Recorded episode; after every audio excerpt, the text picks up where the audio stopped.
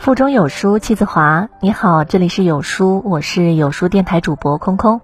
今天的文章，我们来听到：爱发脾气的人看完这篇文章都改变了。有一个人特别爱生气，就去问一位老者，要知道如何才能改掉这个毛病。老者就给了他一块木板和很多钉子，说：“以后你每生一次气。”就往木板上钉一个钉子。几个月之后，他拿着钉满钉子的木板来找老者。我还是爱生气呀。老者笑笑说：“那你把这木板上的钉子一颗颗拔下来看看。”那个人看着密密麻麻、千疮百孔的木板，有点被吓到了。老者说：“这块木板就是你的心呐。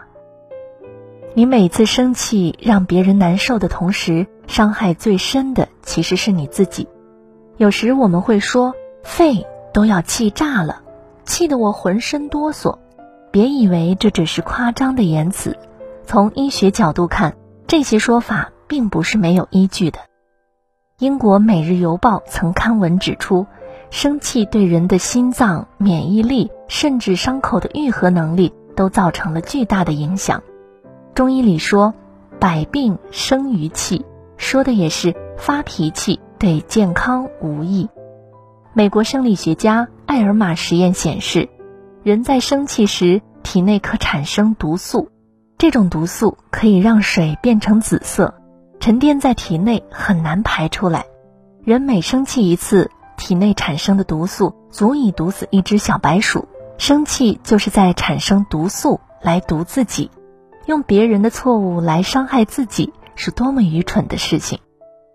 生活当中让我们生气的事情，其实都没有我们想象中的严重，只是当时的情绪让我们觉得这很严重而已。有句话说得好：如果你本来就是对的，你没有必要生气；如果你是错的，你没有资格生气。多一份超然和宽容，放下一些执念，放过了别人，自己也落得自在。一个老和尚养了一盆兰花，他对这盆淡雅的兰花呵护有加，经常浇水除草，特别的珍爱。有一次，老和尚要外出会友，便把这盆花托付给小和尚，请他帮忙看着。小和尚很负责任，像老和尚一样用心的呵护兰花，兰花茁壮的成长着。不想天降暴雨，狂风把兰花打翻砸坏了。小和尚赶回来。看到一地的残枝败叶，十分痛心，也很害怕老和尚责怪他。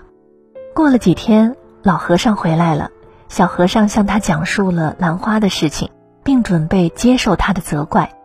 可是老和尚什么也没说。小和尚感到很意外，因为那毕竟是老和尚最心爱的兰花呀。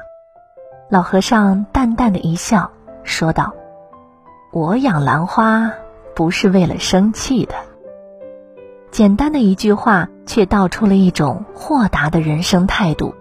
一次，孔子的一个学生接待了一位客人，客人问：“一年有几季？”学生心想：“这种问题还要问吗？”于是便回答道：“春夏秋冬四季。”客人摇摇头说：“三季。”一年四季呀，你怎么连这个都不知道？孔子的弟子觉得很不耐烦。一年明明只有三季，你身为孔子的弟子，连这个都不知道啊？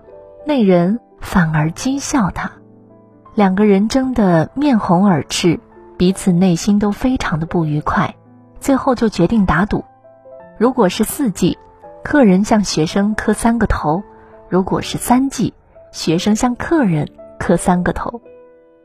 孔子的学生心想，这人怕是傻子吧？自己这次赢定了，于是就让老师孔子来评对错。孔子从屋里走出来，学生就上前问道：“老师，这人非说一年只有三季，您来评评理，一年到底有几季？”孔子看了一眼客人，说：“一年有三季。”客人开心而又得意地说：“磕头磕头，快给我磕头！”学生没办法，碍于老师的面子，也只好乖乖的磕了三个头。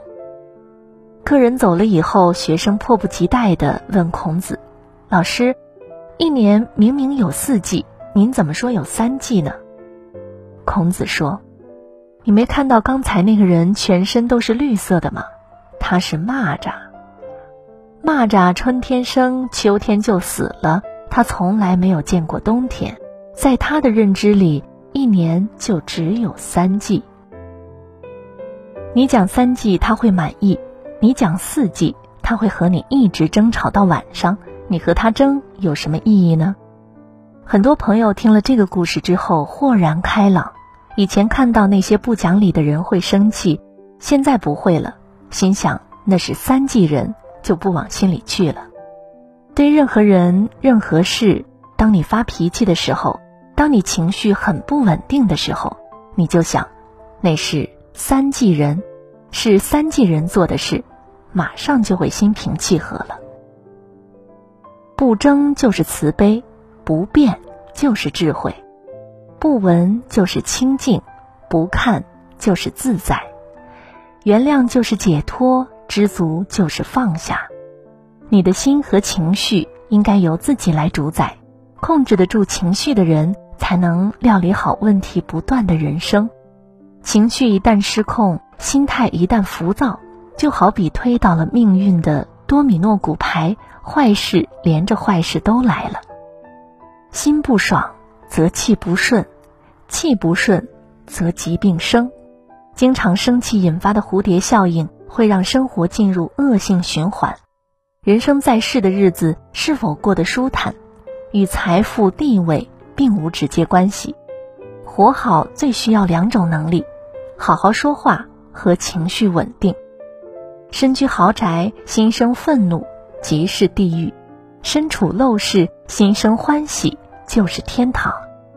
境况全由你的心态决定。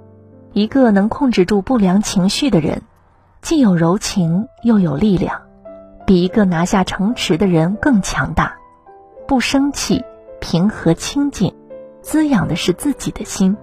和气生财，人只要脾气好，凡事就会好。百岁老人粗茶淡饭，皆因心情豁达怡然。恬淡虚无，真气从之。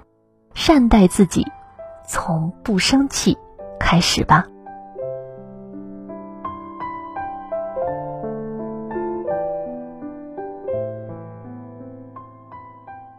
多读诗词美文，能起到修养身心的作用。有书君为你推荐一个公众号：缘之共读。